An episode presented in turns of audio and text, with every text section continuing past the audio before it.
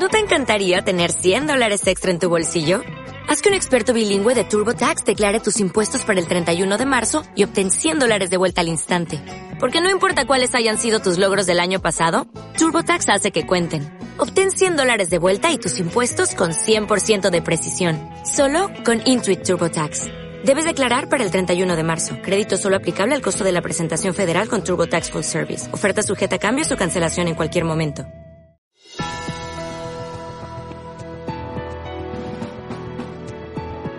McRae will inbound. One second on the clock. Sampson. It goes. It's over. A miraculous shot by Ralph Sampson has given the Houston Rockets a trip to Boston for the NBA World Title.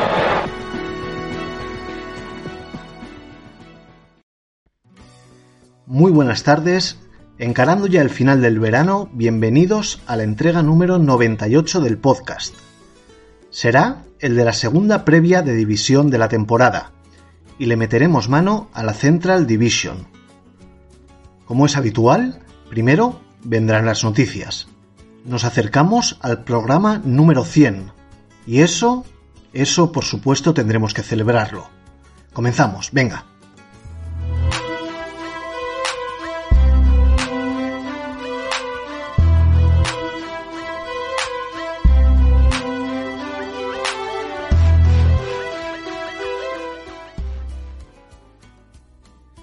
Tal y como mandan los cánones, apenas unas horas después de hacer nuestra previa de la Pacific Division, Los Ángeles Lakers se movieron en el mercado consiguiendo a Patrick Beverly desde Utah, a cambio de Talen Horton Tucker y Stanley Johnson. Chet Holgren, número 2 del pasado draft y uno de los jugadores que más expectación había creado de cara a la próxima temporada, se perderá todo el curso por una fractura en su pie derecho producido el pasado sábado 20 de agosto en un partido de exhibición. Mala suerte para el jugador y también para los Thunder, aunque quizá estos tengan la excusa perfecta para tanquear un año más e intentar ir a por el próximo número uno del draft, Víctor Wembayamba. Recordar que grandes jugadores elegidos en puestos altísimos en los últimos años como Joel Embiid, Ben Simmons o Blake Griffin se perdieron sus años rookie por motivos físicos. De no jugar un solo minuto, Holgren aspirará al premio al rookie del año en la temporada 2023-2024. Los Thunder tendrán una excepción salarial de casi 5 millones por la lesión de su novato. El menisco ha dejado cao a dos jugadores en estos últimos días. Por un lado, a Gary Harris de los Orlando Magic dañado en su rodilla izquierda y por otro al italiano Danilo Gallinari, flamante nuevo jugador de Boston. En el caso del gallo, se ha aclarado que los ligamentos no están dañados, con lo que en unos dos meses puede estar listo. Obviamente, se pierde el Eurobasket. Markiev Morris, prácticamente inédito el año pasado en Miami, firma por una temporada con los Brooklyn Nets, un fichaje que está pendiente del examen físico. Los Charlotte Hornets, uno de los equipos que menos se ha movido en esta off-season, busca un base suplente para la Melo.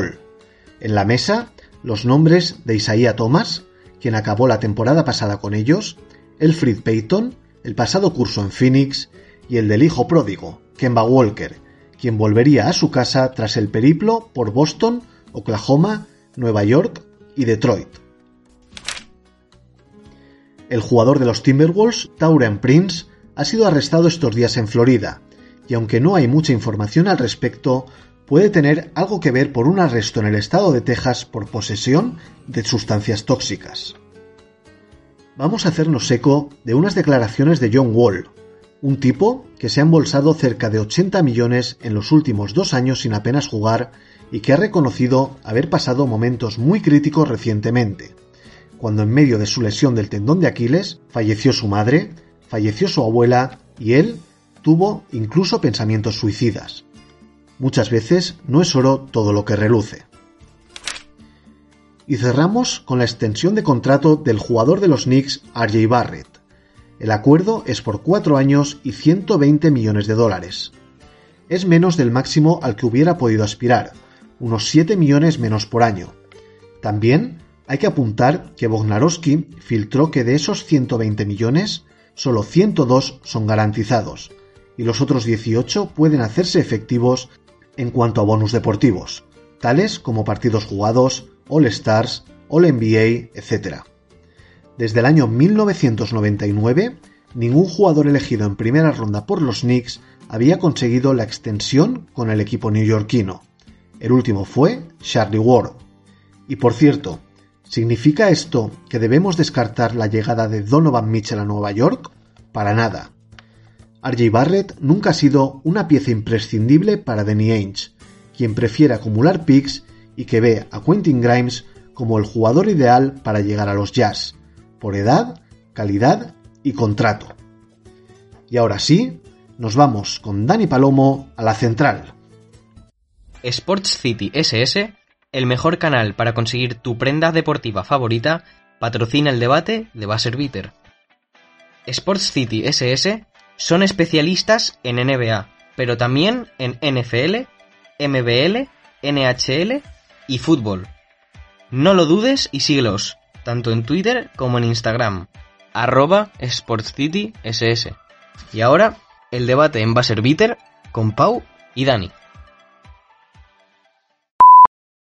Segunda previa de la temporada, en este caso la Central Division, y me acompaña, como suele ser habitual, mi compadre Dani Palomo. Dani, ¿qué tal? Buenas tardes. Muy buenas tardes, señor Pau. ¿Cómo estamos? ¿Cómo va lo que queda de verano? Pues ya no queda nada de verano. Yo a partir de la segunda quincena de agosto prácticamente me olvido del verano porque empieza la, la rutina y yo la verdad es que lo agradezco bastante. Matamos el verano el 1 de septiembre oficialmente, decimos que finaliza aquí. Sí, sí, por mí, por mí sí, incluso antes. ¿eh? No es una estación de mis favoritas precisamente.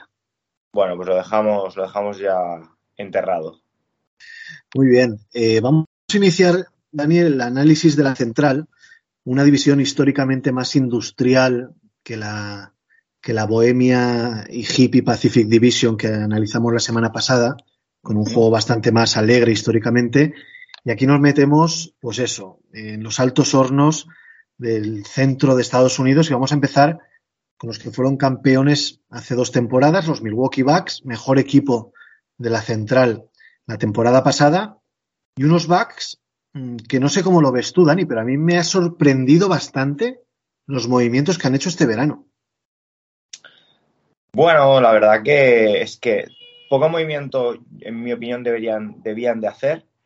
Yo creo que han optado por mantener el núcleo importante y, y, la verdad que no han sido demasiado arriesgados tampoco. Ellos creo que consideran que no están en las finales, no llegaron a las finales por la lesión de Middleton, que si hubiera estado Middleton en la serie contra Boston habrían, habrían pasado, así que han mantenido una línea recta y no han querido tampoco agitar demasiado el árbol. Sí, ellos mantienen el núcleo, pero tanto el, la, el, alta de Joe Ingles, que a mí me ha sorprendido muchísimo, Ingles es un muy buen jugador de baloncesto, con una IQ eh, reconocida por todos, pero ya muy veterano y que viene de una lesión muy grave de rodilla, Sí. A mí me sorprendió tremendamente que lo, que lo firmaran. Eligieron en el draft a Marion Bouchamp, un escoltalero con el pick número 24, pero también me sorprendió muchísimo la renovación de Serge Ibaka, que verdaderamente vimos el año pasado que está ya para sopitas, pero que ha conseguido mantenerse en los backs. No sé si, si tú lo ves así. Sí, o sea, totalmente. Creo que con Ingles lo que buscan es tener, como bien dices, este, un jugador con, un IQ muy alto, tener un poquito más de tiro para, sobre todo para cuando lleguen los momentos importantes en playoff, un jugador de ya 34 años, y yo creo que se va a adaptar, a adaptar bien al, al, grupo. En cuanto a Ibaka, yo, desde que vi la, que se le había renovado, pensé en que era una renovación que, que se producía más por, por un bien común por un, por un rol de vestuario, un jugador que creo que habrá, que habrá caído de pie, que se, que se llevará muy bien con Compo, con Holiday, con Middleton, más que por un rendimiento deportivo, porque a nivel deportivo ya vimos que está para aportar poco o nada.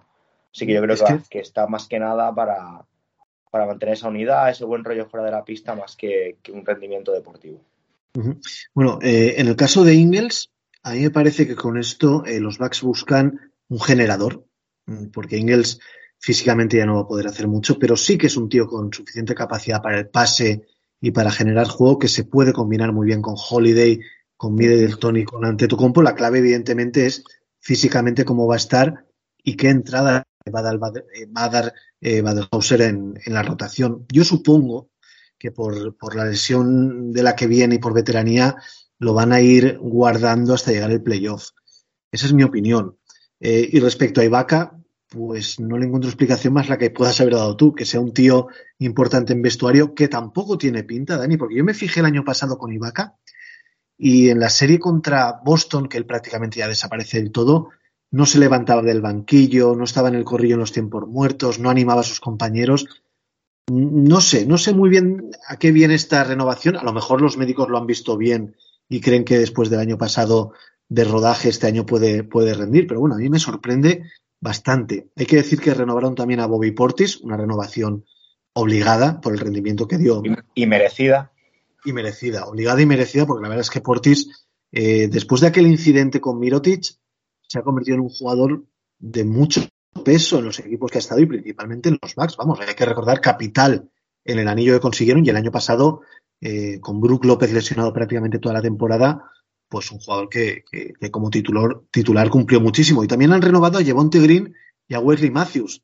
También me sorprenden las dos renovaciones, Dani.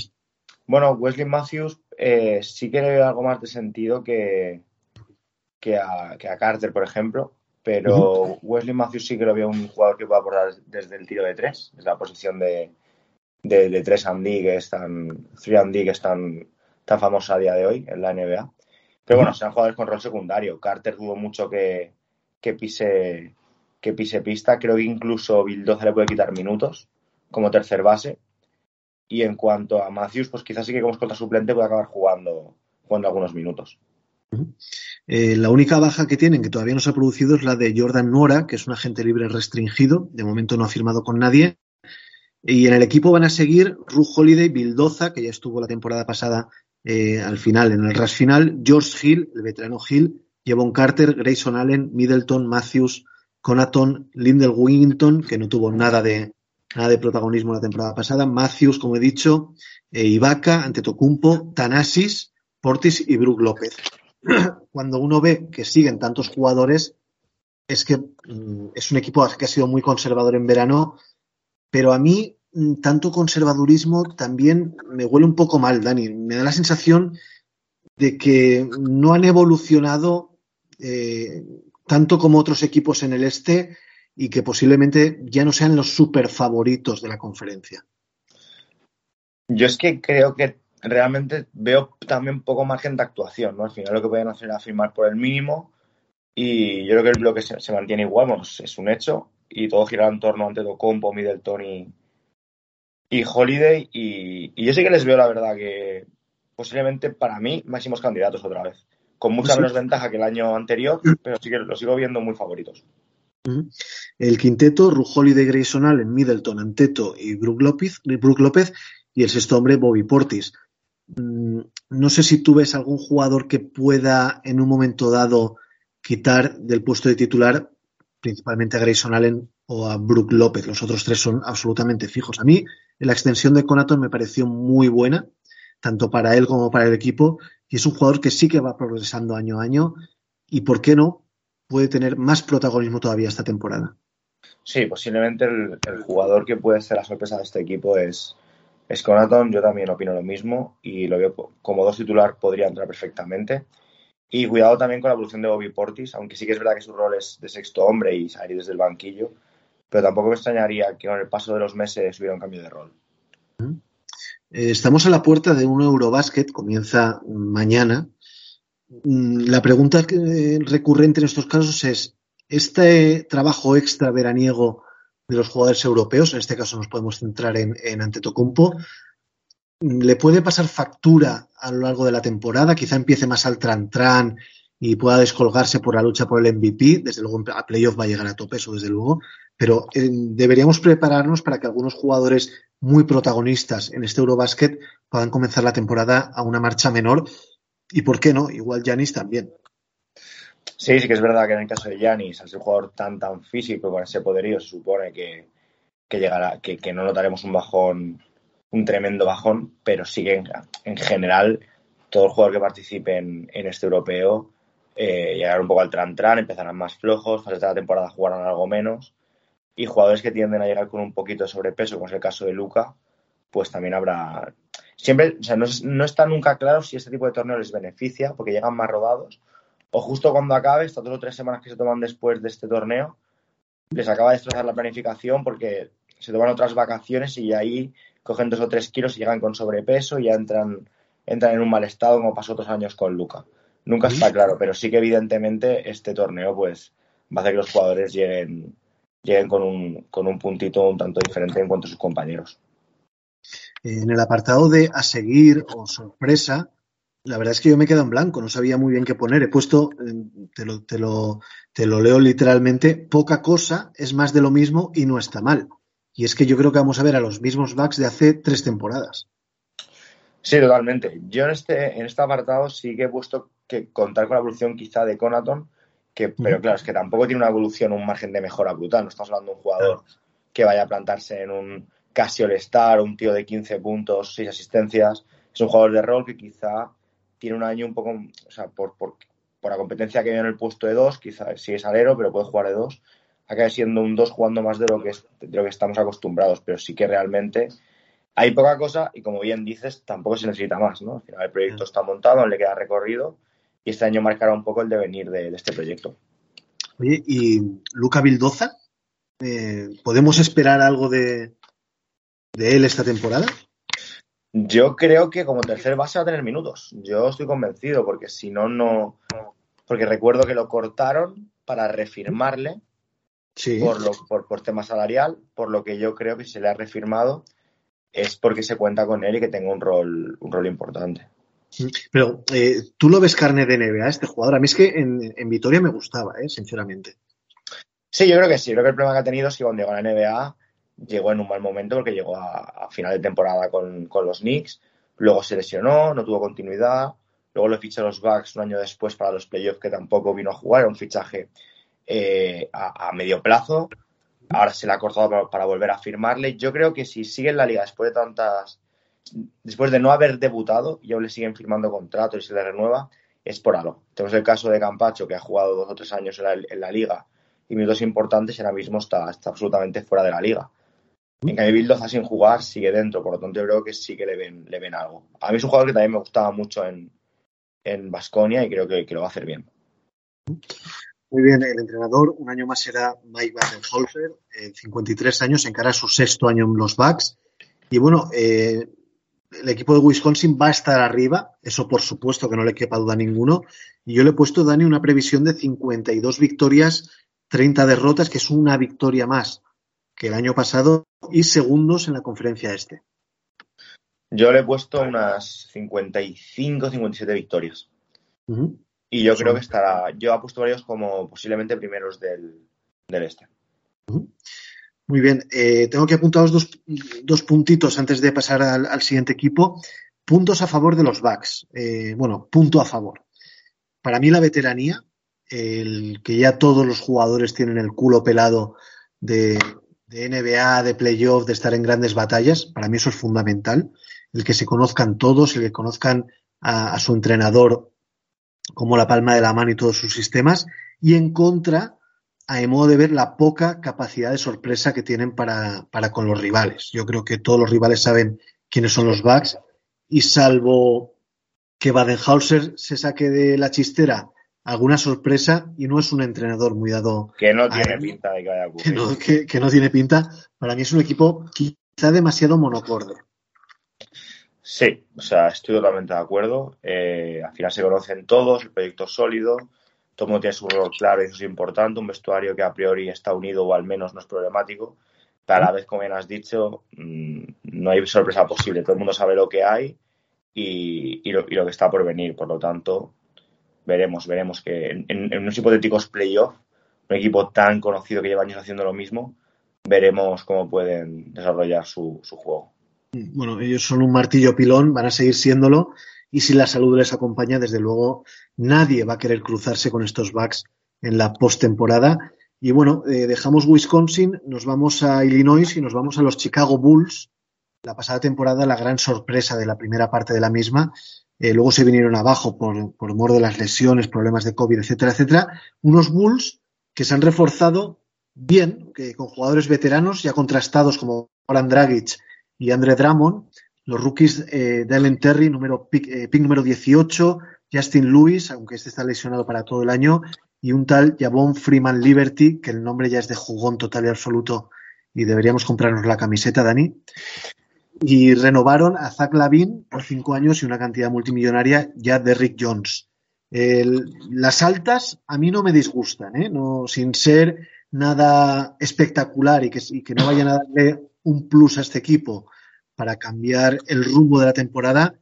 Dos jugadores consagrados que sabes lo que te van a dar y que, y que yo creo que, que, que, es, que está bien, ¿no? Para estos Bulls. Sí, yo supongo que la clave de la temporada va a estar en la recuperación de, de Alonso. Uh -huh. Y sí que es verdad que los, los, fichajes que han habido son gente experimentada, que creo que era necesario. Y que con estos fichajes, esta plantilla, si no hay lesiones, más la evolución que se presupone a Patrick Williams. El equipo repetirá playoff y, y, la primera ronda, pero sí que también creo con este equipo no creo que les dé para, para llegar más arriba de primera ronda. También hay que decir que Kobe White dudo mucho que acabe la temporada siendo un Bull. De hecho, se, se, rumoreaba que iba a salir este verano, no ha salido, pero dudo bastante que, que, que cuando pase febrero sigan el equipo, entonces habrá que ver qué ocurre. Y, y, bueno, la verdad que Chicago lleva años, llevaba años sin competir. El año pasado llegaron a playoff, primera ronda. Y, y, realmente, pues, pues creo que van en el camino correcto. No les da para mucho más, pero de momento que, que disfruten de, de, lo que, de, lo que, se presupone serán otra vez los playoffs. A mí eh, me sorprende en cuanto al fichaje de Drummond. Los Bulls eh, es un equipo que en el puesto de center tienen un jugador que hace números con mucha facilidad, como Busevich, pero cuya, cuyo talón de Aquiles siempre ha sido la defensa. Joder. Y, tres, eh, y, y traes a Drummond. Claro, eso te iba a decir. sabes que el problema de, de Busevich es la defensa, tráete un pivot defensivo para suplirlo o incluso pelearle la titularidad en un momento dado. Pero claro, si te traes a Drummond, la gente ya sabe perfectamente dónde hincarle el diente a este equipo. Y eso en playoff se paga con, con la eliminación. Bueno, es lo que te comentaba. Yo creo que el tema de Kobe White puede servir para, para tapar posibles flaquezas una vez que empieza la temporada, que, uy, que una de ellas como bien apunta, sí está, y está claro, es, está en el puesto de, de cinco. No sé si es que han fichado a Dramon porque realmente no había nada mejor. Porque, bueno, también para tener a Dramon, yo me ficho a Howard, por ejemplo, ¿no? que sigue siendo agente libre. Sí. Eh, al menos te da algo de físico, algo de defensa. Llama la atención, llama la atención, porque posiblemente el puesto que donde yo veo más, más plaquezas en el puesto de, de cinco, por lo que tú apuntas. De todas maneras, eh, Dani, este equipo de los Chicago Bulls, seguramente sus dos mejores fichajes vayan a ser Lonzo Ball, si está plenamente recuperado, y total, Patrick Williams. Total, total, totalmente, claro. Claro, es que no los vimos, son dos titulares que el año pasado Lonzo se lesionó antes del All-Star y sí. Patrick Williams se lesionó en el primer partido o en el segundo partido, quiero sí. recordar. Y claro, mm, este equipo funcionó muy bien. Es verdad que en playoff no vieron a los Milwaukee Bucks, pero hostia, es que si les metes a dos titulares, eh, con claro. lo que ya tienen, no está nada mal, porque en cuanto a las bajas, Troy Brown, eh, Matt Thomas, que no sabemos qué va a pasar con él, y Tristan Thompson, que no han fichado todavía por ningún equipo, no son bajas relevantes, ni muchísimo menos, y siguen en el equipo, que es una buena batería de jugadores, Lonzo Ball, Ayodu Sumbu, Alex Caruso, Kobe White, Lavin, DeRozan, Jevonte Green, Patrick Williams, Derrick Jones, Busevich, Tony Bradley y Marco Simonovic. Mm, a priori y sobre el papel es un equipazo. Sí, es que ahora al, al, repasar el equipo, yo dije, no les veo más de primera ronda. Pero claro, uh -huh. si Lonzo Ball llega, o sea, aguanta en forma, al mismo nivel que le hemos visto, tiene 24 años, debe, uh -huh. y la lesión no ha sido una lesión tampoco extremadamente grave. Y Patrick Williams sigue la evolución que se le, que se le presupone, quizás sí que puede llegar a ser un equipo de segunda ronda incluso. Lo que pasa es que el este hay mucho equipo y mucho gallo para pasar a esa segunda ronda. Luego claro, es que eh, por, vas cogiendo, claro, vas cogiendo equipos, no este claro. sí, este tiene que pasar, este también tiene que pasar. Y al final se nos van a quedar algunos equipos en primera ronda e incluso fuera de playoff eh, que claro, mm, tienen suficiente potencial para alcanzar eh, ese puesto privilegiado de postemporada, pero no pueden entrar otros. A mí, por ejemplo, en la, en la hipotética clasificación que he hecho, eh, Nueva York lo pongo décimo, a expensas de ver qué pasa con Donovan Mitchell, por ejemplo. Claro. Pero mm, son equipos. No, no, es que me me reafirmo. Primera ronda como mucho, porque claro. Eh, no, Milwaukee, Miami, Fila- Filadelfia y Nets, a estos cuatro, ¿a quién te cargas? Y Boston. Y Boston, que no lo contaba. Son cinco Claro. equipos. Claro, es que uno de ellos no va a pasar. Sí, sí, claro, claro. Hombre, yo aquí lo tengo más o menos claro que en Brooklyn o se endereza mucho la cosa o es el equipo mm, de excepción de cara a la próxima temporada. Ahora mismo, cuando hagamos la previa del Atlantic, hablaremos de los Nets. Ahora mismo parece que todo va a ir bien porque se queda Durant y por lo visto Kyrie también. Claro, pero, pero muy Pero- bien. ¿A quién, a quién quitas de los cuatro que hemos mencionado, Pau? Hombre, yo eh, de los cuatro que has dicho yo no quito a ninguno, desde luego quito Claro, antes a son, son los que van a jugar esa segunda ronda al final. Sí, sí, sí, sí. Bueno, vamos a ir con los Bulls. Eh, quinteto titular, Lonzo Ball, Zach Lavine, DeMar DeRozan, Patrick Williams y Nikola Vucevic. El sexto hombre es Caruso en un principio.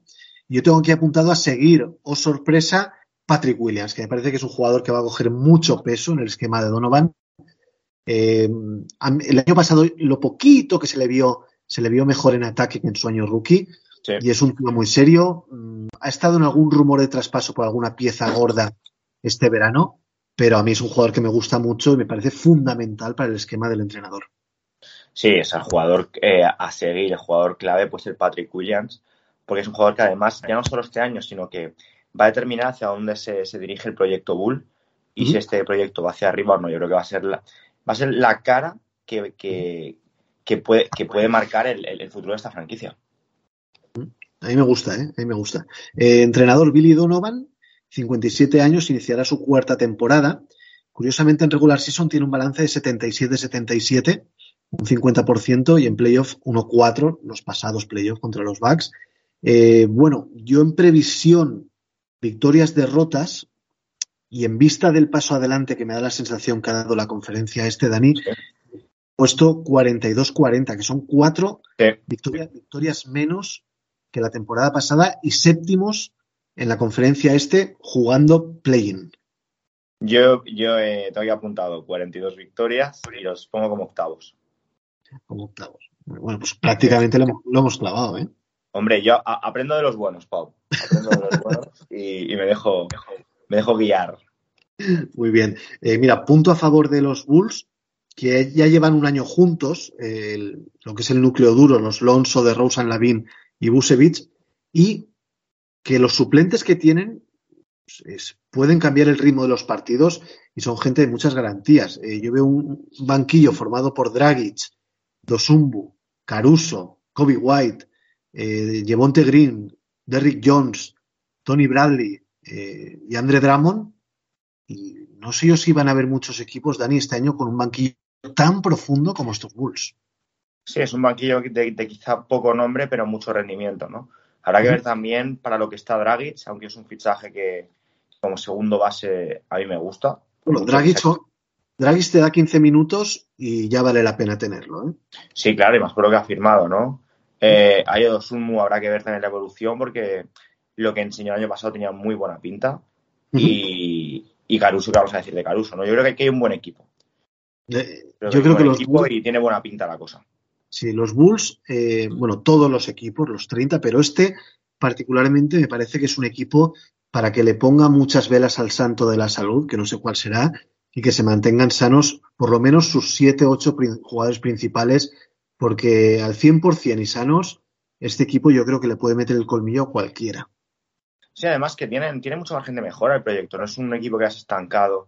Hay gente joven, gente que está llegando a su prime. Eh, Lonso es muy joven, Patrick es muy joven. Además de Rosen sí quizás algo más veterano. La, la, la Vaina es muy joven. Eh, Busevich, 31 años, le queda también mucho baloncesto. Por lo tanto, creo que es un proyecto que, que aún puede durante estos años seguir creciendo y ver hasta dónde llega. A mí eh, Dusumbu me gustó mucho eh, la temporada pasada y me parece que la pareja que hace eh, con, con Alex Caruso, ese backcourt suplente defensivo, eminentemente defensivo, eh, es de, de muchos quilates. Sí, Sumu ten, tenía muy, muy, muy, muy buena pinta. Vimos cositas habrá que ver también ahora que están todos que, cuál es su sitio, sus minutos y su rol. Pero lo que enseñó la temporada pasada, eh, la verdad que fue, fue sorprendente. Bueno, eh, punto en contra de estos Chicago Bulls, lo hemos hablado al principio, la defensa interior. Es una Sí. pena que tengan tan buenos defensores exteriores y tan malos interiores. Eh, lo que tú comentas de Kobe White, estoy al 120% contigo. Es un jugador que debe salir de estos Bulls y deben de conseguir un, un jugador fiero en la pintura. Sí. El, tem- el tema de Kobe White es que se ha quedado sin sitio en el equipo. Ujú. Era un jugador que prometía mucho, yo creo que nunca ha acabado de explotar como, como se preveía y, y por lo tanto creo que es un jugador que, que- que tiene mucho talento, pero que Chicago no es su lugar. Muy bien, pues vamos a ver qué es lo que pasa con los Bulls de Chicago y nos vamos a Ohio en este caso para hablar de los Cleveland Cavaliers, que la temporada pasada fueron una de las grandes alegrías de, de la temporada y luego al final nos quedamos un poco todos con un poco chafados, ¿no? De que se quedaran fuera del playoff. Es verdad que las lesiones los, los, eh, los hicieron polvo, ¿no? Este equipo. Pero bueno, eh, vamos a ver este año qué es lo que pasa. Y bueno, es un conjunto que tiene muchísimas altas. Eh, voy a enumerarlas, Dani. Ricky Rubio, que vuelve, Raulsinho Neto, Robin López, Ochai, eh, Ochai Agbayi, que es el pick 14, es una escolta, Khalifa Diop, pick número 39, un pivot, Isaiah Mobley, el hermano de Ivan Mobley, pick 49, y Luke Travers, el pick 56. No sé mm, de estos cuántos se quedarán en el equipo. Desde luego, yo creo que, que a partir de Isaiah Mobley es posible que, que no se quede ninguno. Y las bajas únicamente la de Moses Brown y de la de Doba, y pendientes de qué es lo que pasa con Colin Sexton. eh, Sí. saber, si, saber si Rondo definitivamente cuelga las zapatillas. eh, y lo mismo podemos decir de Ed Davis. Eh, a mí me parecen buenas adquisiciones. Y si consiguieran algo por Colin Sexton, porque yo no le veo sitio en este equipo, me parece que sería la cuadratura del círculo. Yo, mi opinión es que Colin Sexton seguirá porque dudo que alguien le haga una oferta importante, eh, vamos, pues, eh, hasta alturas ya. Y como bien dices, creo que debe salir. Y veo pues lo mismo, lo mismo que la temporada pasada, un equipo joven, muy compacto, un vestuario muy sano, jugadores con mucho margen de mejora y un proyecto que en cinco años puede ser candidato a todo. Ahora mismo, evidentemente, su, su liga es pelear por, por entrar en esa primera ronda. Y, pero vamos, que tiene el Big Three montado, ¿no? Con, con Jarrett Allen, con, con, con, perdón, con, con Garland, con, con Agbaji, con, con jugadores como Caris Lever que aportan muchísimo, Isaac Okoro, es que Evan Mobley, evidentemente, que es la, la pieza clave en, en, en estos Cavaliers, la veteranía de Kevin Love, es que tienen de todo. Laurie Markkanen también me, me, me chirría un poco verlo por aquí aún. Pero bueno, se quiere firmar un contrato muy alto y por lo tanto querrán, querrán darle su espacio, que tampoco sé que pinta por aquí. Y, y luego ya Allen, como he dicho antes, es un jugador que a mí me, realmente me, me encanta y renovado a un precio, eh, son 20, 20, millones por año, me parece un auténtico chollo renovarle por este precio. Bueno, Markkanen eh, era la tercera pieza del Big Ball, ¿no? Que pusieron en práctica la temporada sí. pasada. Y sí. no lo hizo mal el finlandés. A mí me parece que fue una buena temporada. ¿no? Yo sé que no es mucho de, de tu cuerda este jugador, mm. pero dentro de lo que se podía esperar, a mí me parece que hizo una temporada buena. Sí, el, el problema que tengo con Markkanen es que me recuerda a Barniani, ¿no? Y, y, y quitando, quitando, ese aporte, claro, es que está cobrando 16 millones y medio por temporada. Uh -huh. Entonces veo ese sueldo, veo el rendimiento y veo lo que tienen, ¿no? En la posición de alero con Okoro, eh, Muli en la posición de 4, Kevin Love con uno más veterano, posición de 5 está ya retal, entonces no acabo de verle sitio con ese salario, me refiero, ¿no? Evidentemente. Si Markkanen cobrara 10 millones, te digo, bueno, no molesta, ¿no? Pero. Bueno. Pues, También eh, decir que es un dato importante que Kevin Love acaba contrato este año, que se presupone que debe ser el último en. Bueno, o no, a lo mejor no van por un salario bajo como, como veterano, ya veremos. Y Rubio que enamoró a, a la afición de, de, Cleveland y él está muy a gusto allí, sobre todo a nivel familiar, como ha declarado. También nos alegramos mucho porque Rubio haya encontrado un sitio donde por fin echa raíces, después de unos años donde no ha parado quieto. Yo, yo quería hablarte de Ricky. El, en el episodio de preguntas y respuestas me preguntaron por el papel de Ricky Rubio y yo dije que había que ser cauto. ¿no? Eh, vamos a esperar a ver cu cuándo puede volver Ricky. Yo dudo sí. que esté para, para, el inicio de temporada y vamos a ver cómo vuelve Ricky, que es un jugador ya entrado en la treintena, que ha sufrido su segundo ACL y sí. vamos a ver. A mí me da la sensación que, en gran parte de la temporada regular va a servir como mentor de los jugadores jóvenes. Y si la cosa va bien y, aspiran a playoff, que van a aspirar a playoff, eh, darle entrada poco a poco eh, a partir del mes de marzo seguramente. No sé cómo lo ves tú. Sí, yo creo que este año es un, año donde él va, durante la primera fase de la temporada, va a tener una, labor más como, como mentor y como jugador experimentado ¿Mm? y sobre todo como, como un poquito el, hermano mayor de Garland para que siga creciendo. Y a, y a raíz y a partir perdón, de, la, de la segunda parte de la temporada sí que, sí que creo que Ricky empezará a jugar, pero dudo mucho que juegue los 25 minutos 30 que jugó la temporada pasada. Creo que su rol es acabar siendo de sexto hombre y, liderando un poquito la segunda unidad. Creo que los tiempos de Rubio como titular o como jugador que aportaba y, acababa los y que acababa los partidos, creo que eso ya ha pasado a mejor vida. Sí, eh, yo, también lo creo. ¿eh? Oye, y Sexton me has comentado que, que posiblemente seguirá, seguramente se quede con la qualifying offer y, y sea gente libre el verano que viene total y absoluto. Él, claro, él viene de un año en blanco, pero creo que aspiraba a cobrar 20 millones al año, que me parece una burrada para un jugador que tampoco es que haya demostrado ser una superpotencia de la liga y que viene de un año prácticamente sin jugar. Jugó los primeros partidos únicamente. Yo realmente es que es un jugador que Sexton que tampoco me ha dicho nunca nada, Pablo. No, a mí tampoco, ¿eh? Es un jugador que sí lo veo una bestia defensiva, ¿no? Mucha intensidad, muchas ganas, pero tampoco es un jugador, además creo que aquí nunca ha encajado del todo en el proyecto. Creo que es un jugador al que le falta, le falta un, puntito de, cordura y de Q. Y, yo creo que nadie lo va a firmar y que a mitad de temporada saldrá. Tampoco creo que sea algo importante, pero sí que creo que irán detectará cuáles son las piezas que le faltan para dar un paso adelante y que lo buscarán a través de, la juventud de, Sexton.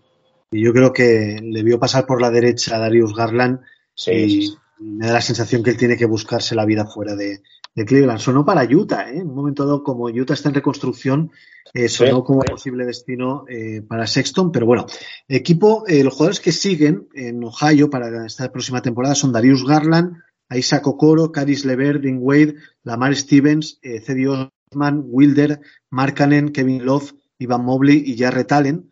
Eh, menudo equipo de torres tienen estos por ahí dentro, ¿eh? Markanen, Love, Mobley, Jarrett Allen y Robin López, que a ver si, si encuentra su sitio por fin en Cleveland, porque este es otro de los que va cambiando año a año de equipo. Y el quinteto titular, Dani, me da la sensación que será el del año pasado. Darius Garland, Isaac Okoro, Lauri Markkanen, Evan Mobley y Jarrett Allen. Me parece que, que, Vicker está, va, a continuar eh, con la probatura del Big Ball. ¿Para qué tocar lo que funciona? El problema, de este equipo fueron las lesiones. Este equipo no tiene que perder la cabeza, son muy jóvenes, tienen mucho futuro, solo tienen que tener paciencia y, seguir desarrollando el talento tan joven que tienen. Si es que la reconstrucción la tienen hecha, ahora solo hay que esperar y no cometer ningún error. Eh, yo como sexto hombre tengo puesto a Caris Levert. ¿A ti te mola Levert? A mí es que es un jugador que me deja un poco, un poco frío, ¿no? Tiene, eh, eh, tiene capacidad para anotar, le sale algún partido muy bueno y tal, pero al final es que muy unidimensional, ¿no? Este jugador. Anota, anota, pero hace poco más. Levert me pasa un poco como con el whisky con hielo. de lunes a viernes, de lunes a viernes no, no, le veo la gracia, sábado noche me encanta y domingo lo odio. Entonces, es un jugador que, que, va a momentos, ¿no? A veces es como que te da igual, luego momentos que te enamoran y momentos que realmente crees que o dices que no vas a volver a, volver a verle jugar en la vida. Eh, a mí tampoco me dice nada realmente. Es un jugador que sí que tiene sus momentos. A veces pienso, bueno, puede llegar a incluso a, rozar esas fases de nivel All-Star, no a serlo, sino a, rozar. Luego yo voy a cobrar 18 millones. Pienso, bueno, acabará contrato y no creo que firme por mucho. Luego le firmará a alguien un 60 por 3 y que me, me quedaré alucinando. Pero no, realmente no acaba de decirme nada. Pues eso pienso yo, igual que tú, que es un jugador que, te puede sacar de, tus casillas en un momento dado y, que, bueno, pero de todas maneras en el puesto de, de sexto hombre saliendo del banquillo me da la sensación de que es su sitio. Como titular puede llegar a ser un desastre, pero como sexto hombre igual ahí le pueden sacar jugo. Eh, a seguir sorpresa, para mí la confirmación del Big Ball. Ver si Vicker Staff se empeña en esto y, ver si obtiene tan buenos resultados ahora que deja de ser factor sorpresa en los Caps. Yo como, como factor sorpresa la evolución de Ocor. Creo que es un jugador que tiene una evolución brutal y que Ocor y Mobley juntos eh, cuidado porque aquí creo que tenemos una pareja realmente brutal. Sí. No es, ofensivamente no es muy allá, pero defensivamente es muy potente, tiene un físico tremendo Sí. y, y le puede guardar las espaldas muy bien a Garland. ¿eh? Está bien tirada esa también, ¿eh, Dani? Yo creo que sí, o sea, creo que no, que no es un jugador que necesitaban, es un jugador pegamento también que aporta esa defensa, intensidad. Y bueno, y también Akbagi, que, que, que lo mencionábamos con, con Dennis cuando, cuando hablamos de la previa, eh, es otro jugador que viene a aportar desde ya. O sea, no viene a aprender, no viene, bueno, evidentemente viene a aprender, ¿no? Pero que no viene a estar en el, en el banquillo muchos partidos, a la G-League, a ver qué pasa, no viene a aportar desde ya con un puesto en la, en la rotación. Yo también lo creo, ¿eh? me parece que va, le va a dar le va a dar eh, puesto de rotación desde el primer día. Bueno, hablamos de, de Bickerstaff, uno de los entrenadores sorpresa la temporada pasada, inicia su cuarta temporada en Cleveland y bueno, yo en cuanto a la previsión, victorias, derrotas, me da la sensación, sensación que he sido un poco pesimista, pero repito, viendo el nivel de la conferencia este, les he dado 40-42, 40 victorias, 42 derrotas, son cuatro victorias menos que la temporada pasada y sin embargo los mantengo en ese noveno puesto que es el mismo que la temporada pasada. 41-41 noveno puesto. Pues clavado. Juramos a la, a la audiencia que no hemos hablado. No, no, no, no hemos hablado nada, pero realmente es que yo creo que van a, van a jugar mejor que la temporada pasada, pero uh -huh. es que el este ha pegado una evolución y por eso mismo he puesto menos victorias, pero sí que creo que van a, a estar peleando, van a ser favoritos en el play-in. Yo creo que van a posiblemente estar en playoff. Bueno, a favor de estos Cavs, eh, yo tengo aquí apuntado que ellos saben que con salud son capaces de todo. Eh, y lo demostraron la temporada pasada. Con salud, sí. cuando el equipo estaba al completo, estaban segundos, terceros, cuartos del este. Y eso les, les, seguro que les viene muy bien para afrontar este año. Yo como punto fuerte tengo apuntado la falta de expectativa. Uh -huh. Como ellos mismos no tienen ningún tipo de presión, ni de, ni de meterse en playoff, ni, de, ni de ganar nada, son jóvenes, solo tienen que trabajar y evolucionar. Creo que esa ausencia de presión y ese talento que tienen y ese esparpajo que les da la juventud les hace les va a hacer ser muy muy competitivos y llegar más arriba de lo, de lo que ellos mismos a simple vista pueden creer. Uh -huh. eh, punto en contra.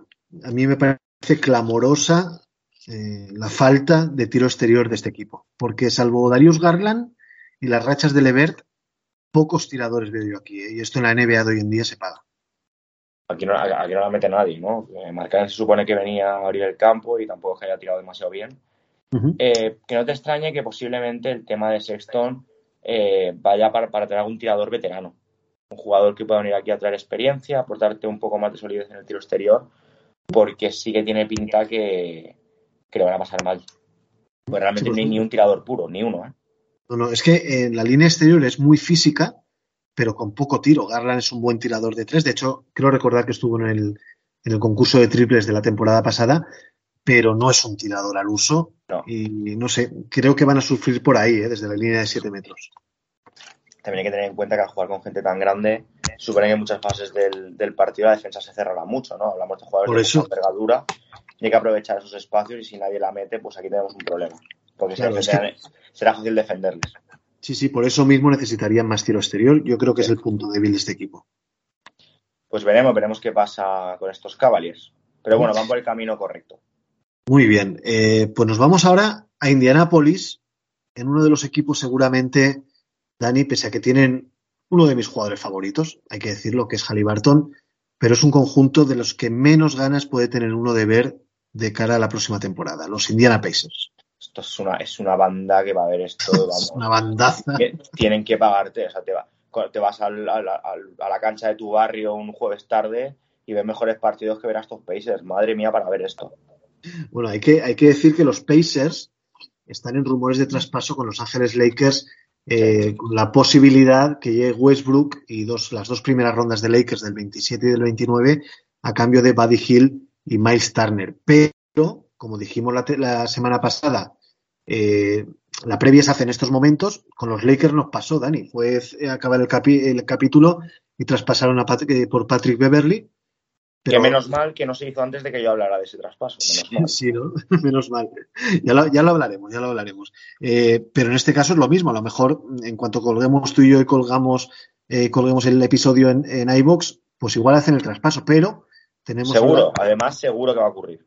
Tenemos que hablar de un equipo con Miles Turner y con Buddy Hill. Por lo tanto, las altas de estos Indiana Pacers son Aaron Nesmith, Daniel Tice, Benedict Mathurin, el número 6 del draft del un alero, ¿no? Andrew Nembard, que es el pick 41, que es una escolta. Las altas más importantes, porque luego en el traspaso de Brogdon llegó eh, un carro de pescado importante que ni tan siquiera vamos a, a poner aquí. Y las bajas comentadas. Malcolm Brogdon, Ricky Rubio, que no llegó a debutar con los Pacers, TJ Warren y Dwayne Washington. Y vamos a ver qué es lo que pasa con Lance Stephenson, si, si sigue en el equipo o no. Eh, no nos ponen absoluto cachondos estos Pacers, Dani. No, es que tenemos que hacer un esfuerzo para, para hablar más de cinco minutos de ellos, ¿no? Tenemos que, que imaginarnos cosas, pues esta gente poco se puede decir, realmente es una auténtica banda.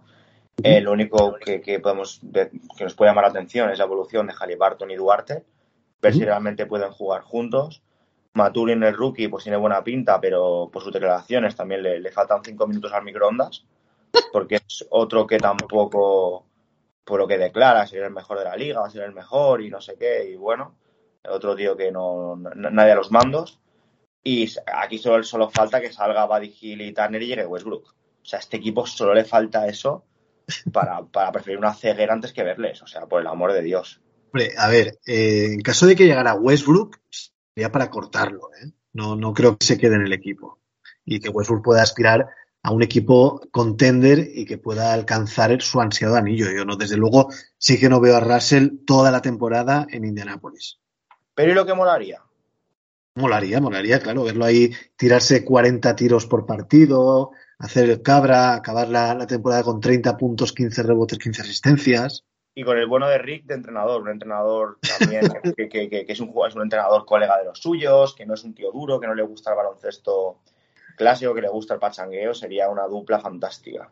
Sí, sí. Oye, de las altas, eh, por supuesto me apetece ver a Mazurin, ver de lo que es capaz. Me da la sensación que va a tener un protagonismo total y absoluto desde el día uno.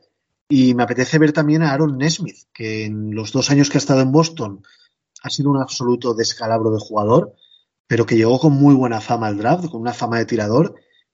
Y no sé, hay veces que un cambio de aires te hace descubrir a jugadores que, hasta ese momento no lo pensabas pudieran ser interesantes.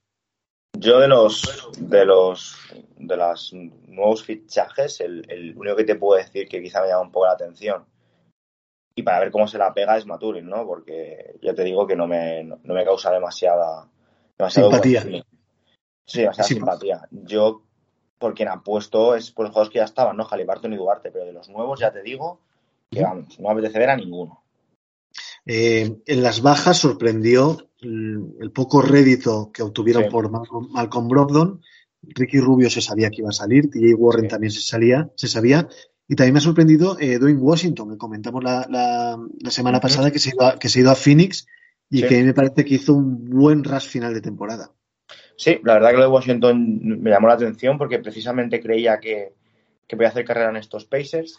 Y lo de Brockton, es que no, no tampoco entiendo bien que nadie ofreciera nada más. Porque yo uh -huh. creo que saliendo al mercado, o sea, tú haces una subasta pública por Brockton y, y 20 equipos te van a llamar y te van a dar mucho más que Boston. Pero bueno, a veces son estos traspasos que tampoco sabemos bien bien lo que hay detrás, o sea, había algo más detrás, pero ha llamado, ha llamado la atención. En el puesto de bases sí que está claro que, que están cojos. No sé si es que Halliburton tiene la, la, intención de que juegue de uno, supongo que sí. Sí, seguro, seguro. Porque si no, no se entiende, porque como bases puros tienen a McConnell y, a, y al rookie, al Nembard, que este chico pues va a jugar lo mismo que yo, imagino. Entonces yo imagino que el, que el tema irá en Halliburton, Buddy Hill y Chris Duarte serán los, los titulares, imagino, en la, en la línea exterior de, de este equipo. Yo, eh, ahora, ahora, hablaremos de eso. Eh, bueno, vamos a hablarlo ya. Me, el quinteto a mí me parece que, que, Duarte va a ser sexto hombre. Me parece que va a meter a Halliburton de base como a muy señor, Buddy Hill, Mazuin sí. de alero, Jalen Smith, que lo han renovado. Yo pensaba que iba a salir del equipo, pero lo han logrado renovar. Y Miles Turner, ¿no? Mientras siga vestido con la camiseta de los Pacers. ¿Mazurin, a... de, ¿Mazurin de inicio lo ves tú, Pau? Sí, sí, me parece que sí. Me parece sí, que tiene, tiene un nivel, eh, una capacidad de progresión y tiene el techo más alto que Duarte y harían bien en darle muchos minutos. Bueno, Chris Duarte puede salir del banquillo o incluso quitar el puesto de escolta a Buddy Hill en un momento dado. Pero yo creo que a Mazurin le van a dar las riendas para que forme una pareja desde el minuto uno explosiva con Halliburton. Sí, te lo compro, te lo compro, me has convencido. Muy bien, así me gusta. Sí, sí, el jefe manda siempre, ya lo sabemos. Siguen en el equipo Halliburton, McConnell, Duarte, Hill, Terry Taylor, Jalen Smith, Brissett, que también hizo una buena temporada, e Isaiah Jackson, que también hizo un buen año pasado con la lesión de Turner, eh, Miles, eh, Miles Turner y Goga Vitace, eh, siguen por allí.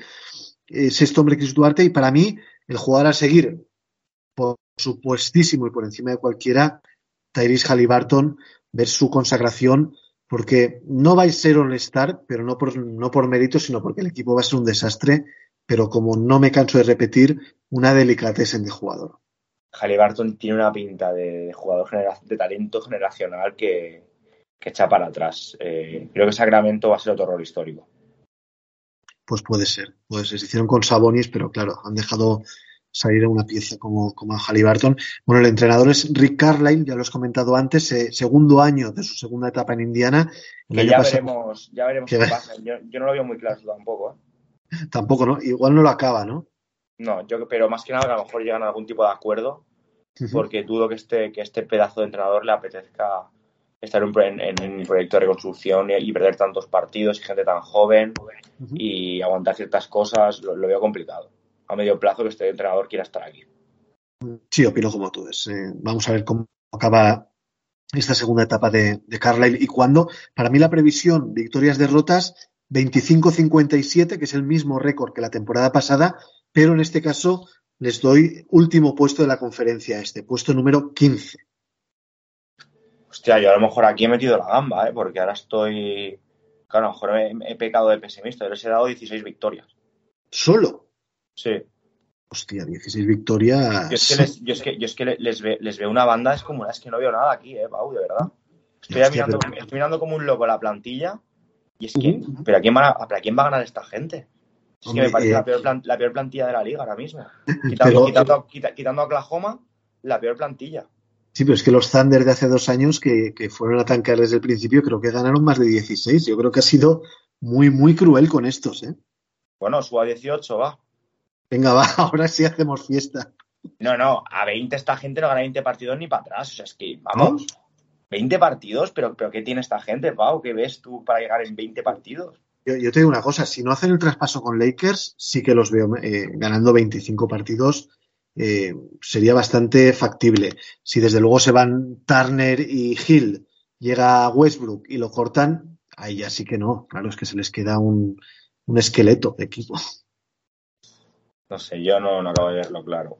A ver, también es verdad que Miles Turner acaba contrato por lo que una temporada de 2010, también hay que tenerlo claro, para, porque siempre pasa con ese tipo de jugadores. Lo renovará por un pastón y se le pondrá a dormir. Pero, pero no sé, yo, vamos, subo a 18 porque me caes bien, Pau, somos colegas. Pero si no, fuera por eso, mantengo mis 16. Mira, yo te he apuntado 16 para hablar el verano que viene a ver con lo que hemos acercado. ¿eh? Pacers gana el anillo de manera sorprendente con Westbrook MVP. Oye, eh, puntos a favor, algún punto a favor tendrán, Dani. Halliburton, la magia de Halliburton, que sí que puede, realmente puede empezar a meter 40 por partido, que tiene calidad, y empezar a rascar victorias y, que, el jugador se consagre como lo que pinta, el futuro de la liga, o uno de los futuros de la liga. Yo tengo punto a favor que van a jugar sin presión, que saben que van a estar en el pozo, y eso muchas veces te libera un poco y ganas partidos cuando no lo espera nadie. ¿eh? Bueno, ya veremos. Al menos 16. Sí, sí, sí, hombre, menos no creo. Eh, porque algunos ganarán. Exacto, sí. Aunque solo sea por inercia, ¿no? Claro, claro. En contra, equipo que se cae, salvo Halliburton, no hay talento. Y es que no lo hay. No, no, es, es, una banda, ¿eh? O sea, objetivamente, o sea, no estamos atacando por, por atacar ni por hacer la gracia. Es que realmente te paras a ver la plantilla, yo tengo la lista delante por, por posiciones, y es que es una real banda. Aquí no hay por dónde coger nada. Bueno, a ver si estos Pacers logran eh, el número uno del draft, ¿no? Es una de las franquicias históricas que nunca ha tenido un pick número uno y, bueno, debe ser su objetivo. Estarán ahí mano a mano con los San Antonio Spurs, ¿no? A ver quién consigue a Bayamba de aquí X meses. Sí, o sea, yo creo que el, que toque el número uno del draft es que no lo traspasa ni por 100 rondas, porque todo el mundo quiere, quiere a este jugador que parece ser que va a cambiar la liga. Eh, te voy a decir una cosa, Dani. Hemos hablado 10 minutos de los Pacers. bueno, pues, y hemos repetido 30 veces que son una banda. Eh, no, ha estado mal, queremos a, los, queremos a los aficionados de los Pacers, pero nos debemos a, nuestro trabajo. iVox nos paga mucho dinero, por ser sinceros, y estamos obligados a, decir que son una banda.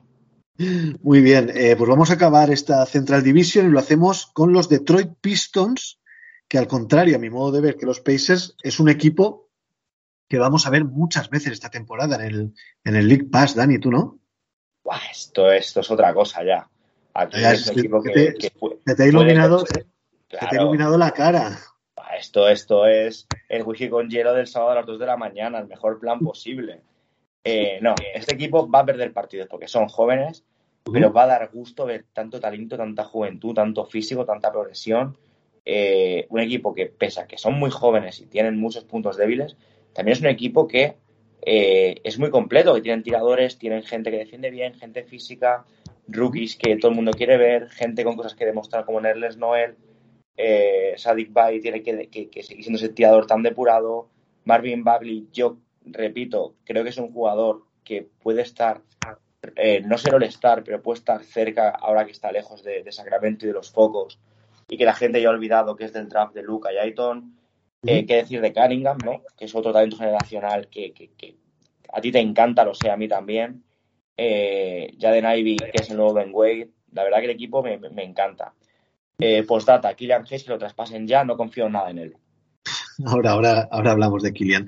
Eh, bueno, las altas de este equipo, que han tenido un verano muy movido, y a mi modo de ver, y a tu modo de ver también, Dani, reconocelo, lo han hecho muy bien. Son Kevin, Kevin Knox, un jugador eh, que no hizo nada en los Knicks, hizo menos en Atlanta, pero algo tendrá cuando fue un, pick alto del draft en su momento.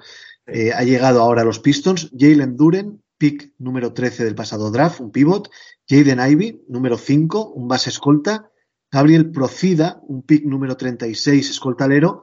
Y los veteranos Alec Barks y Nerles Noel, procedentes de Nueva York. No voy a contar a Kemba Walker porque no sé si ya le han hecho el buyout, pero si no se lo han hecho, se lo van a hacer en breve. Por lo tanto, lo sacamos de la ecuación. Y las bajas, Luca Garza, Jeremy Grant porque consiguieron prácticamente nada. Y Frank Jackson, que no ha renovado y no creo que renueve los Pistons. A mí el mercadeo que han hecho, sobre todo en el draft, me parece magnífico.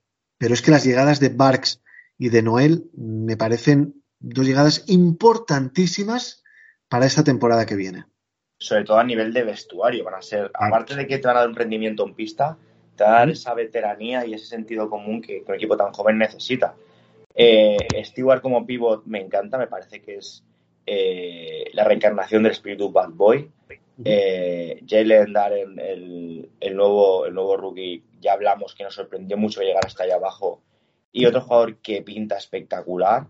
El tema de Knox, eh, realmente, a ver, algo tendrás, claro, supongo, pues que no ha jugado con nadie.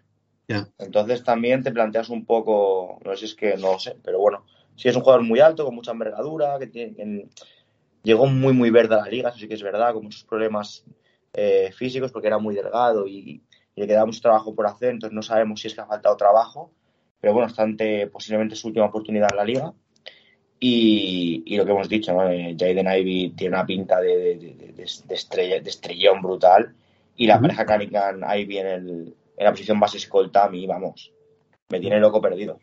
Sí. Oye, em, yo todavía le tengo fe a Marvin Bagley. Me da la sensación que si ha encontrado su sitio en Detroit, va, a ser un jugador que a lo mejor dentro de dos, tres años mm, mira hacia Sacramento y esboza una sonrisa. Sí, yo creo que es que posiblemente tuvo la mala suerte de que fue número dos por, por delante de, de Luca y de, y de, y de, Young, ¿no? Y, este que cayó, y, que, cayó, en Sacramento, Dani. Claro, este jugador a lo mejor hubiera sido pick 4, pick 5, estamos hablando de otra cosa. Yo siempre le he visto a este chico. El problema es que es Sacramento, las lesiones que tuvo. Yo en Sacramento le vi una falta de confianza brutal y se le veía que jugaba atenazado. Me imagino porque siempre tenía la, sombra de que eligieron antes que a Luca. Evidentemente yo creo que no, no ha llegado al nivel de Luca, ¿no? Pero sí creo que va a ser un jugador que puede hacer una carrera muy seria en la NBA y lo veo como titular en la liga. Yo confío mucho en él, es que siempre he visto algo. Y año pasado lo que, lo que le vi con Detroit me transmitió un buen feeling. Sí, a mí también. ¿eh? Eh, siguen en la plantilla Killian Hayes, Sabin Lee, Kate Cunningham, Corey Joseph, Hamadou Diallo, Magruder, Sadik Bey, Isaiah Labers, Isaiah Stewart, Marvin Bagley y Kelly Olynyk. El quinteto titular, eh, Cunningham, Jaden Ivey, que me parece que lo va a poner de titular eh, de buenas a primeras Casey, Sadiq Bey, Marvin Bagley, y la duda que tengo es si van a sacar a Jalen Duren, porque jugar con dos rookies de inicio siempre es peligroso, o van a mantener a Isaiah Stewart de pipo titular, Dani. No, yo creo que será Stewart y, y entre Noel y, y Dalen se repartirán el, el, resto de minutos. Pero creo que Stewart va a seguir de, de, de, de, titular al menos la primera parte de la temporada. Y ese, y ese backcourt que has comentado tú un poco de soslayo, Cunningham, Jaden Ivey, Sí. pues eh, posiblemente tengamos backcourt para los próximos 10 años. ¿eh? Pero es que encima son majos. Uh -huh. Es que los ves a los chicos hablar, jugar, ves fuera de la pista que hacen cosas juntos y te caen bien, ¿no? Es de los típicos tíos que querrías que salieran con tu hija. O sea, a mí me parecen buenos chavales. Luego ves, yo que sé, a Murray y a Trey Young haciendo de las suyas, te dan ganas de, de mandarlos a, al Calameco durante 10 años. Pero esta gente es que quieres que, le, que, les vaya bien juntos, ¿no? Sí, sí, sí, sí. Eh, Además, se ve un grupo muy sano, son todos buenos chavales. No sé, Detroit mola, está, está de moda, Detroit está de moda. Y, y a, oye, y a Killian Hayes le hemos perdido la fe. Yo sí, ¿eh? Después del año pasado, yo sí. Yo ya el año pasado ya no se la tenía, porque sí que lleva un año en la liga, pero es que le vi una de lagunas uh -huh. que digo, uff, y yo creo que va a estar aquí porque tiene contrato, es muy joven, pero harían bien este año en, en traspasar la mitad de temporada antes de que pierda más valor. Es que a lo mejor es un caso como el de Bagley, ¿no? Un tío que en su primer equipo no cuadra, ecosistema, presión y tal, y le das una salida a, Killian Hayes, no sé, a cualquier otro sitio de, de un equipo de, de, nivel bajo de la liga. Indiana. A lo mejor, y a lo, pues eso, a lo mejor así, a lo mejor vemos otro tipo de jugador diferente, ¿no? Yo lo dudo, pero sí, evidentemente tiene 21 añitos, eh, sí que le, yo creo que le quedan unos cuatro años en la liga, aunque haga otra temporada desastrosa, creo que le van a firmar más, que aún tiene margen de mejora y que va a ser mucho mejor de lo que hemos visto hasta ahora. Pero sí que creo que con lo que este equipo tiene, dudo mucho que sea el base que el base suplente que, que, que Detroit va, va a querer para Cunningham. Creo que van a buscar otro perfil de jugador. Eh, y hablando de Cunningham, eh, vamos a ver una evolución en su juego, yo estoy convencido. Mm, No sé si para meterse en la élite de la liga, no super élite, ¿eh? simplemente élite y para estar coqueteando seguramente con el All-Star. ¿eh? Es que el año pasado a mí me dejó muy buenas sensaciones, salvo en lanzamiento, en los porcentajes, pero es un tío es que lo tiene todo, macho. Sí, luego también hay un problema el año pasado, que solo estaba, o sea, solo, principalmente estaba Cunningham, ¿no? Y la posición de base, que siempre es muy dura para un rookie, ¿no? Jugar a otra velocidad, tener que dirigir un equipo falto de talento. Eh, y este año yo creo que va a explotar de una manera brutal. Y, y, yo sí que lo veo consagrándose dentro de la élite y no muy lejos de, de entrar en la superélite. Uh -huh. Bueno, eh, a seguir, sorpresa de estos Detroit Pistons. Yo tengo apuntado aquí el banquillo. Han dado un paso adelante y me parece que entre Alec Barks, Killian Hayes, Noel, Olinik, Diallo y Knox, más, más eh, Jalen Duren, me parece que es un banquillo serio, eh, para, para que no se note demasiado cuando los titulares se van a descansar. Sí, yo he puesto lo mismo, profundidad. Creo que el año pasado pasaba mucho eso, cuando salían los dos o tres jugadores que, sabían votar con la mano derecha y con la izquierda.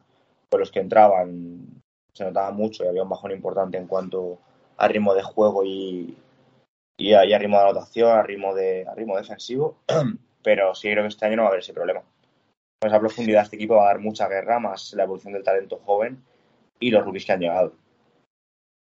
Eh, me crea dudas Dwayne, Dwayne, Casey en el banquillo. Son 65 años ya, inicia su quinta temporada, pero quizá demasiado veterano para un proyecto como este de los Pistons, ¿no? Sí, estamos un poco como, como pasa con el bueno de Rick en, en Indiana.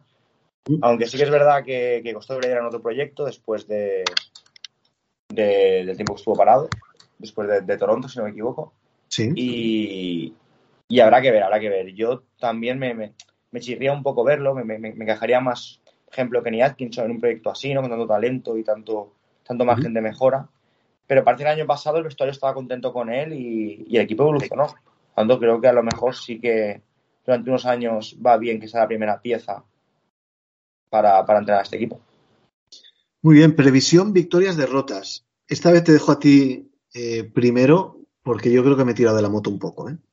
Yo justamente también, yo creo que me he venido muy arriba, he puesto 32. Hostia, pues yo he puesto 36, que son 13 no? más 13 más que la temporada pasada. Bueno, estamos en la misma línea, ¿eh? Tampoco hemos... Sí, sí. Tampoco Una- hemos... No sé, es que tampoco, tampoco, yo creo que tampoco nos hemos ido tan para arriba, ¿no? 32. Es que hay mucho talento aquí, Pau. Nos espera mucha evolución en estos Pistons. 13, la verdad es que ahora, pensándolo fríamente, me parecen demasiadas, pero bueno, vamos a confiar. Yo, he pu- yo he dicho eh, que quedan en el puesto undécimo de la conferencia este a las puertas del play-in. Sí, no, yo creo que en play no entran. Yo he puesto en el puesto también, el número 11. Ujú. Muy bien. Punto a favor, que tienen mucho talento y que es posible que ya tengan un Big Three formado para años, formado eh, por Cunningham, Ivy y Duren. Yo, yo he puesto el mismo punto a favor y el mismo punto en contra, que es juventud. Sí.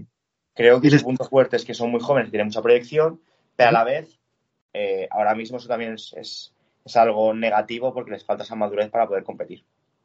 Yo en el contra, eh, aun, aun yendo de la mano tuya, como casi siempre, más que juventud he puesto inexperiencia. Sí, correcto. Me parece que una mala salida de temporada les puede, eh, les puede costar remontar y les puede costar caro. El que se vengan un poco abajo, el que empiecen a enlazar derrotas. Estos jugadores tan jóvenes a lo mejor les cuesta levantarse del fango y, y puede ser una temporada mala. Pero si salvan el primer mes, mes y medio de temporada, yo creo que ahí vamos a tener unos Pistons muy, muy atractivos. ¿Te imaginas que Indiana queda por encima de Detroit con lo que hemos rajado? No, no, no, seguro, seguro que no. Solo, solo Cunningham, eh, ya, bueno, Cunningham no, porque ellos tienen a Halliburton, ¿no? En, en Indiana. Pero solamente la el esqueleto del equipo, ahí me da que Pistons va a ganar más partidos que Indiana y bastantes más. Pero sería brutal que ocurriera, ¿eh? Eso para dejarnos mal. Sería brutal. No, cerramos el podcast. O sea, sería increíble que ocurriera. Muy bien, pues ya hemos repasado los cinco equipos de la Central Division, los Pistons, los Pacers, los Cavs, los Bulls y los Milwaukee Bucks. Y la semana que viene tendremos a la Southwest Division formada por el Triángulo de Texas, los Mavericks, los Rockets y los Spurs, y también los Grizzlies y los Pelicans. Y antes de despedirnos, Dani, el otro día comentaba yo en Twitter que para esta temporada, cuando empiece la temporada regular, que, que nos dieran alguna idea, ¿no? De alguna sección que le pudiera gustar a la audiencia. Desde que animo a los oyentes de, de Beater que vía iBox, vía Twitter o vía lo que sea, si les apetece, ¿no? Alguna corta sección de, de cinco minutitos y tal. De momento hemos recibido una sugerencia que me parece interesante, que es una sección que se llame What If, ¿no? ¿Qué, qué podía haber pasado si? Eh, a mí me gusta esa posibilidad. Sí, a mí también. Jugar un poco a adivinar el futuro. A mí me encantaría. Pues eh, ahí lo dejo. Eh, ya tenemos una proposición que nos envió Raúl, un amigo nuestro de Twitter, y lo dejo ahí por si algún oyente quiere enviarnos alguna proposición. Dani, no sé si tienes algo más que comentar de esta Central Division. Los Pacers son una banda. sí que no lo habías dicho, ¿no? En absoluto. Muy bien, pues Dani, muchísimas gracias una semana más por haber estado Un abrazo, amigo mío. a mi vera. Un abrazo muy fuerte para ti también. Y a todos los oyentes de Baserviter, os emplazamos para dentro de siete días con una nueva previa. Hasta luego. Todo, eso es todo, amigos.